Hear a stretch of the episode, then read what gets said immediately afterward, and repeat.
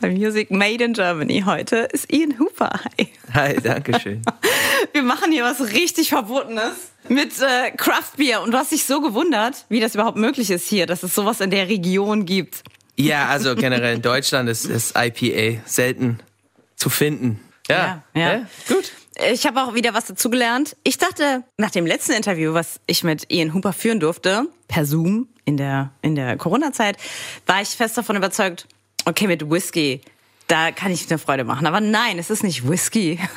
Auch, also ich meine auch, ja. Auch, ja, ist auch nicht Wein. Nein, es ist Cremant. Wie ist das? Wieso Cremant? Ich, also es kam nicht von mir. Meine Frau, die haben immer Cremant im Büro getrunken, aus, aus irgendwelchen Gründen, keine Ahnung, Cremant. Und dann im Sommer, keine Ahnung, hat sie eine Flasche mit vom Büro nach Hause genommen und ich bin Ami und es muss eh alles saukalt sein, so dass es die Zähne wehtut, so gefühlt. Und äh, dann habe ich einfach so Cremant auf Eis gekippt und dann waren wir hinten im Garten bei uns, einen schönen sommerlichen Tag und dann war es sehr schnell weg, die Flasche. Und dann war halt irgendwie so, das war ganz gut, vielleicht sollen wir das öfters machen. Und es war halt so, unser Sommergetränk immer. Und jetzt steht das, ich habe die Jungs in der Band dann irgendwie da angesteckt und jetzt steht's auf unser Rider. Wenn wir jetzt im Sommer live spielen, dann nehmen wir vielleicht so einer von den Whiskyflaschen weg vom Rider und packen dann drei Flaschen Cremant aufs Rider und so vielleicht ein bisschen Aperol oder Campari und ist gut. Es lohnt sich, bei Ian Hooper beziehungsweise bei dem Mighty Oaks mal vorbeizuschneiden auf Tour. Ich glaube, das fühlt sich, das fühlt sich leicht an.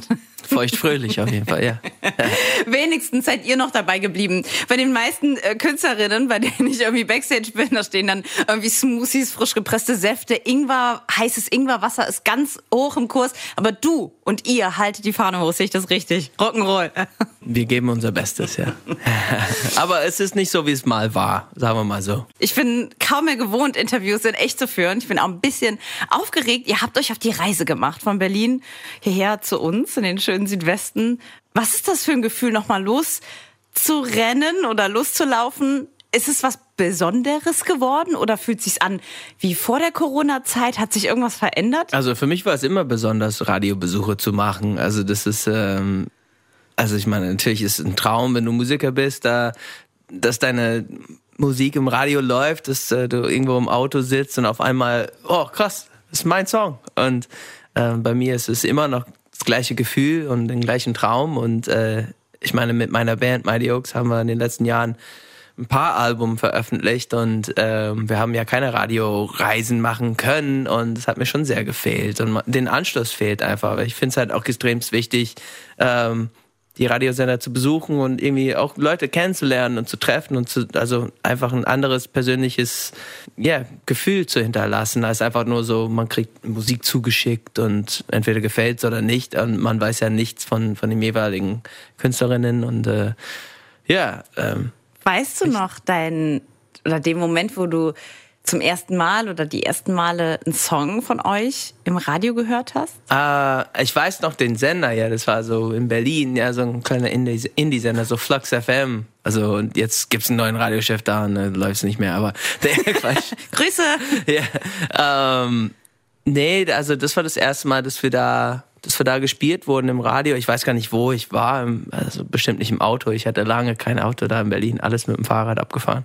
Wahrscheinlich im, in, in der Küche, im, keine Ahnung, morgens beim, beim Kochen oder irgendwas haben wir das gehört. Lauf im Radio. Also jeder hat ja ähm, Momente, wo man vielleicht zweifelt daran, was man, was man tut oder ob es der richtige Weg ist vielleicht. Hast du irgendwann mal gezweifelt daran, war das jetzt richtig, dass ich mich für die Musik entschieden habe? Ja, natürlich. Ich meine, Here to Stay, mein, mein neues Lied, es geht auch darum, auch zum Teil. Also ich meine, ich habe immer mal wieder Momente, wo ich mit mir selber zu kämpfen habe, mit, mit der Band zu kämpfen habe manchmal intern oder mit, äh, mit der Musiklandschaft, wie das alles sich so weiterentwickelt hat. Ich meine, das ist natürlich das, das dass die Musikwelt sich weiterentwickelt oder anders entwickelt oder überhaupt sich ändert. Also als wir dann angefangen haben als Band, war, waren wir am richtigen Platz, am richtigen Zeitpunkt mit dieser Volkssache, Folkmusik und ähm, ich habe eine Folkband, Mighty Oaks, Singer-Songwriter und das war einfach sau gut. Also bei uns ging es dann halt steil nach oben und, und dann klar, dann kommt irgendwie so Deutschrap und es ist halt so, hä?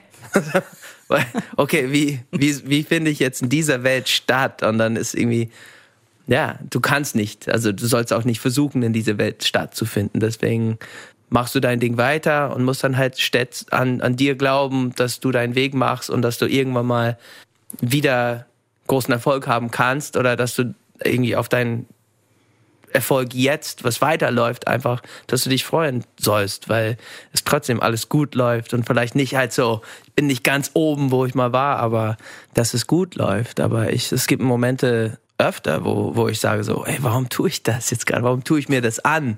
Weißt du, vor allem in den Covid-Zeiten, das war halt auch, du bist auf Tour und du spielst Konzerte, wo du denkst, du störst die Leute beim Essen, anstatt dass die wirklich da bei deinem Konzert sind. So diese Covid-Konzerte bestuhlt, irgendwie wurde ja auch so wie Kellner durch ein Publikum laufen und irgendwie Leute Getränke und Essen bringen. Das ist halt so, what?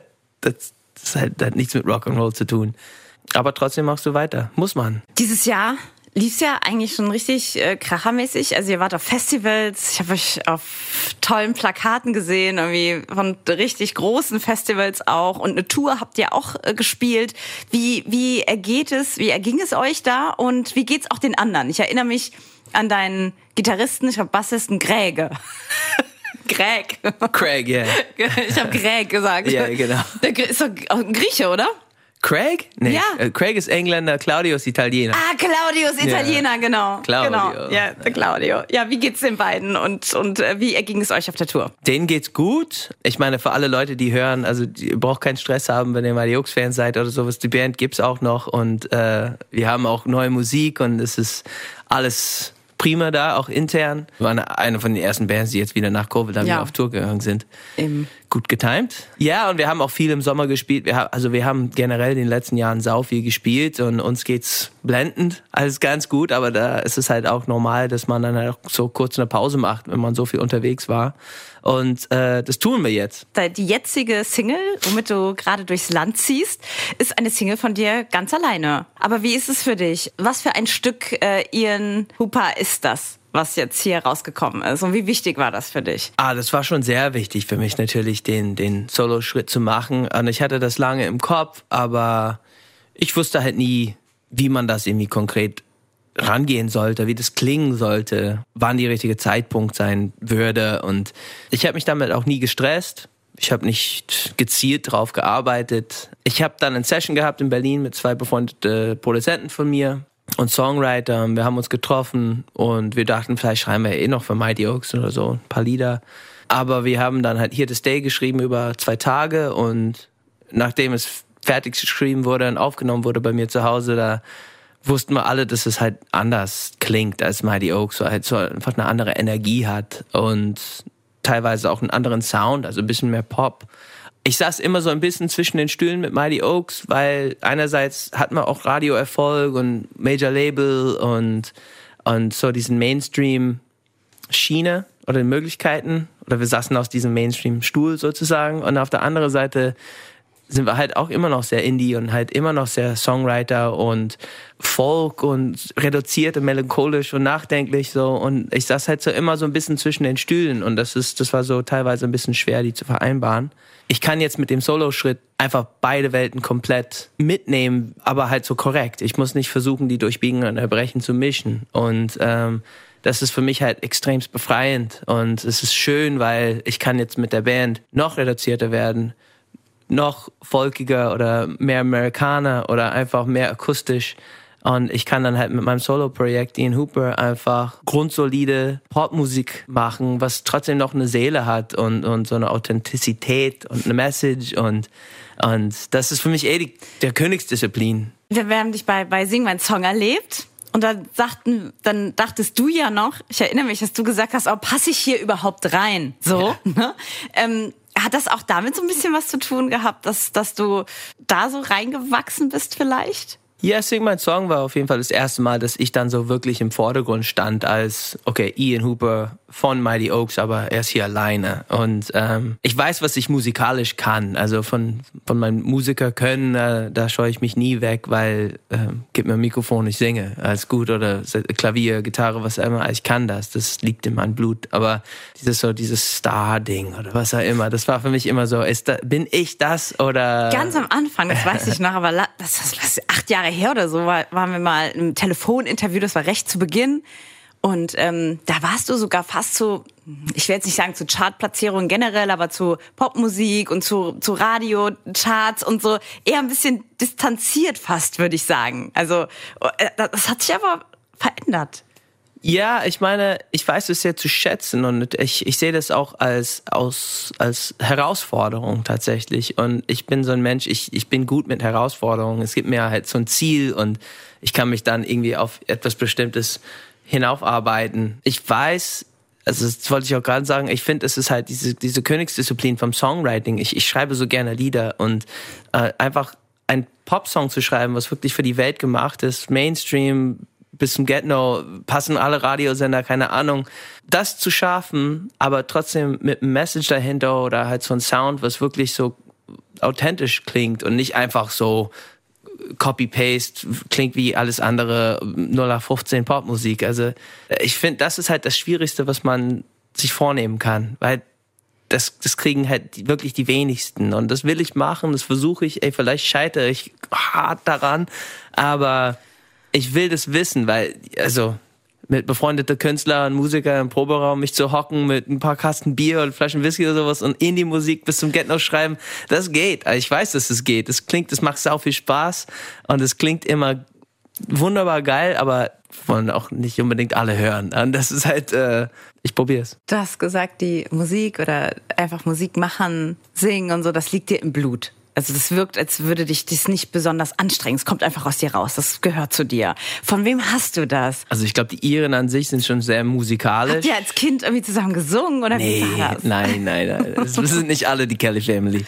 Ähm, nee, äh, nee, tatsächlich nicht. Mein Vater hat immer Klavier gespielt. Er hat auch immer Musik gemacht. So, der war jetzt 30 Jahre Professor an der Uni, Geisteswissenschaften und.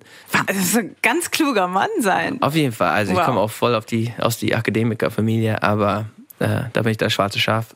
Aber du selbst hast, Moment, ich muss kurz, du selbst hast studiert und alles. Ja, Was klar, hast du, ja. und hast als, als äh, ähm, Ich habe Politik studiert, ja, internationale ja. Politik, ja, noch da gearbeitet und dachte auch, ich wäre Diplomat, aber dann, ja, war es dann halt nicht, nicht unbedingt meins am Ende. Das bewegt sich alles sehr langsam. Aber, und ich habe die Musik dann für mich gefunden, hat übernommen. Aber ich weiß gar nicht, wo das herkommt. Ich habe immer unfassbar gerne Musik gehört, immer gerne für mich Lieder geschrieben, weil es ist halt meine Art und Weise, um die Welt dann irgendwie zu erarbeiten. Und wirklich, das kam das kam von alleine. Das war ja einfach immer Hobby nebenbei gemacht und dann richtige Leute kennengelernt zum richtigen Zeitpunkt. Und dann ist meine Mutter gestorben und ich habe eh alles gekündigt und hingeschmissen. Äh, und habe gesagt, oh, ich probiere es jetzt auch, solange ich jetzt noch jung bin und, und das kann. Und es hat dann funktioniert, zum Glück. Uns haben tatsächlich ein paar äh, Hörerinnen geschrieben, als wir angekündigt haben, dass du zum Interview kommst. Ich konnte sie abhalten hier, dass du Fan belagert wirst. Das haben wir gerade noch so geschafft. Aber da war tatsächlich diese Frage nach deiner Mama öfter. Viel, viel, viel zu früh gestorben. Wie lange ist das her? Sind zehn Jahre jetzt das ist, Da warst mhm. du richtig, richtig jung. Mhm. Mir hat eine, ja, ein Fan von dir geschrieben, dass du deiner Mama aber noch sagen konntest, dass du Musik machst oder Musiker wirst. Genau, ja, das konnte ich noch am Ende sagen, weil das war ja irgendwie die Bestätigung, was ich dann für mich dann irgendwie haben wollte, weil die wollte es nie. Na, ich sollte was Anständiges machen auf jeden Fall. Weil, ey, wenn du in Irland wenn du von aus Irland kommst, da vor allem aus ihrer Generation, wo es halt wirklich keine Infrastruktur gab, harte Armut auch, gab nicht so viele Möglichkeiten, äh, aber trotzdem sau viele gute Musiker, die hocken alle in der Kneipe am Freitag und spielen für Whisky. Also total verständlich, das machen ja, ja, Eltern. Also ich höre das ganz oft von Musikerinnen und Musikern, zum Beispiel Calvin Jones war da, der hat gesagt, seine Eltern, er hat seine Eltern so angeschwindelt und hat noch ein Jahr später gesagt, er studiert noch, hat aber schon aufgehört zu studieren, hat sich ja. einfach nicht getraut, das zu sagen, weil die Eltern ja was Gutes oder Sicherheit halt möchten. Ne? Ist schon ein bescheuerter Traum, ja. Funktioniert ja. oft nicht. Ja, wie viel Mut hat dich das gekostet, das zu sagen? Naja, ich bin schon ein sehr überlegter Mensch. Also ich hatte zu dem Zeitpunkt dann irgendwie auch schon Craig und Claudio kennengelernt von der Band. Ich hatte schon irgendwie meinen Produzent kennengelernt, mit dem wir noch nicht angefangen zu arbeiten hatten, aber ich wusste, okay, das zumindest steht da als Möglichkeit, dass wir jetzt vielleicht mal Lieder aufnehmen könnten. Und ich wusste, das ist jetzt kein Sprung in, ins Un in uns Bewusste. Also da, ich wusste schon ein bisschen, was ich tun und ich habe die, die Steine schon ein bisschen angefangen zu legen, dass es einen Weg vor mir geben könnte. Aber ähm, klar, sicher war es nicht. Ja. Was hat sie gesagt? Na, die hat einfach gesagt, wenn du das machst, dann musst du es halt richtig machen. Und äh, ich meine, ja, dann dann tue ich das auf jeden Fall. Ja. Du hast was ganz Süßes äh, von deiner Frau gesagt. Sie gibt dir, ähm, hilf mir, dass ich dich richtig zitiere, sie gibt dir, ähm, wenn es richtig gut läuft, so, so, so Ground, also Erdung und äh, wenn es schlecht läuft, Beflügelung oder, oder Hoffnung irgendwie. Yeah, yeah, das ist das schönste Kompliment eigentlich, was man jemandem machen kann. Ne? Was für ein großes Glück, so, so jemanden zu haben, ne? Auf jeden Fall. Äh, das wäre halt nichts möglich ohne sie. Vor allem mit also mit Familie. Also ich meine, ich bin sau oft unterwegs und dann ist sie halt alleine mit den, mit den zwei kleinen Kindern. Unsere Kinder sind nicht mal zwei Jahre auseinander. Zwei Jungs. Oh, Energie ohne Ende. Und ich darf nicht böse sein, weil ich weiß, wo die das herhaben. Aber die haben einfach Power. Äh, ich war teilweise sechs Wochen am Stück weg. Auf Tour durch die Welt. Und dann ist sie halt sind die nicht sozusagen traumatisiert jetzt nach der Corona-Zeit, weil du warst ja nur zu Hause. Ja, um ey. Gottes Willen, wie war das? Gut, ich habe sehr viele Projekte unternommen da am Haus und ich meine, ich habe ja zwei Platten geschrieben und gemacht mhm. und äh, nie Probleme, mich zu beschäftigen. Das genug zu tun im Leben. Bist du ein guter, guter Heimworker sozusagen? Jeden Fall. Also ja. kannst du, kann deine Frau dir sagen, was das ist kaputt, das ist kaputt und mach mal das und du kannst es so machen? Also hast du, ne, das ist selten für Musiker, dass die nicht zwei linke Hände haben. Ja, ich kenne das von ganz vielen Musikern, wenn die halt so meine Tischkreissäge sehen, Oder? dann sind die halt, kriegen die erstmal Schiss, weil es halt so, oh, meine Finger, die brauche ich zum Spielen. Das ist, ey Mann, komm jetzt. Sei nicht so.